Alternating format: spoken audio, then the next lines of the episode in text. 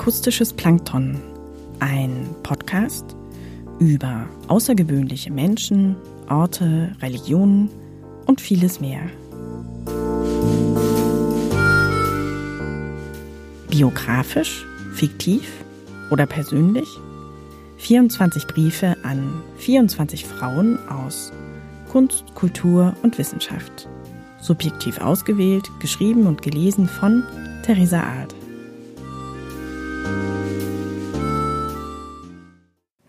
Heute Brief Nummer 4 an die amerikanisch-französische Sängerin, Tänzerin, Schauspielerin Josephine Baker.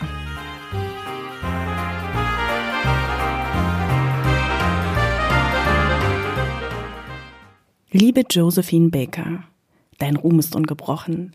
Dein Name steht wohl wie kein anderer für die Roaring Twenties, deren Ausgelassenheit sich vor allem im Tanz und in der Musik niederschlugen. In einer Zeit, in der vor allem in Europa der Krieg noch allen in den Knochen steckt. Doch du stehst wohl in Europa, in Deutschland, Berlin, genau für dieses ausgelassene Lebensgefühl wie keine andere.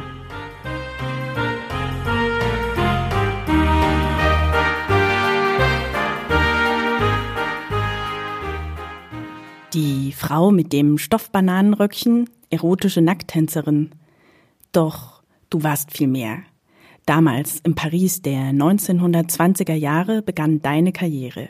Hier rund um den Montmartre, wo sich die Künstlerbohem traf, warst du mittendrin.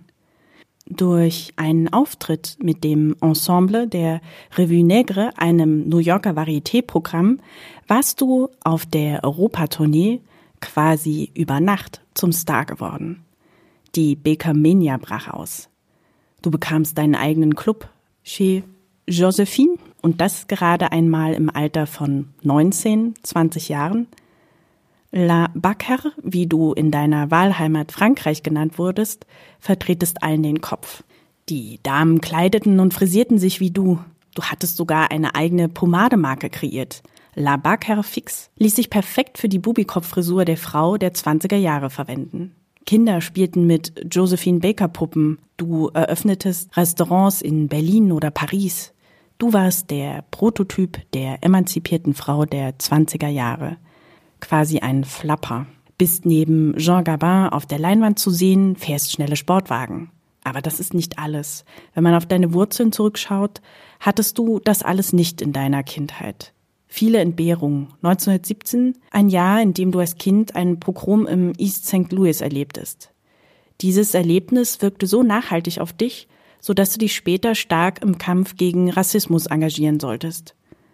Und gerade als das dunkelste Kapitel in der Geschichte der Welt begann, warst du engagiert in der Resistance-Bewegung und später hast du dich auch für die Bürgerrechtsbewegung in den USA stark gemacht. Im Jahr 1975, deinem letzten Jahr, verabschiedeten sich deine zwölf aus allen Erdteilen adoptierten Kinder. Ich finde, zu Recht ist dein Name noch so bekannt und erinnert vielmehr an die schönen Seiten der goldenen 20er Jahre.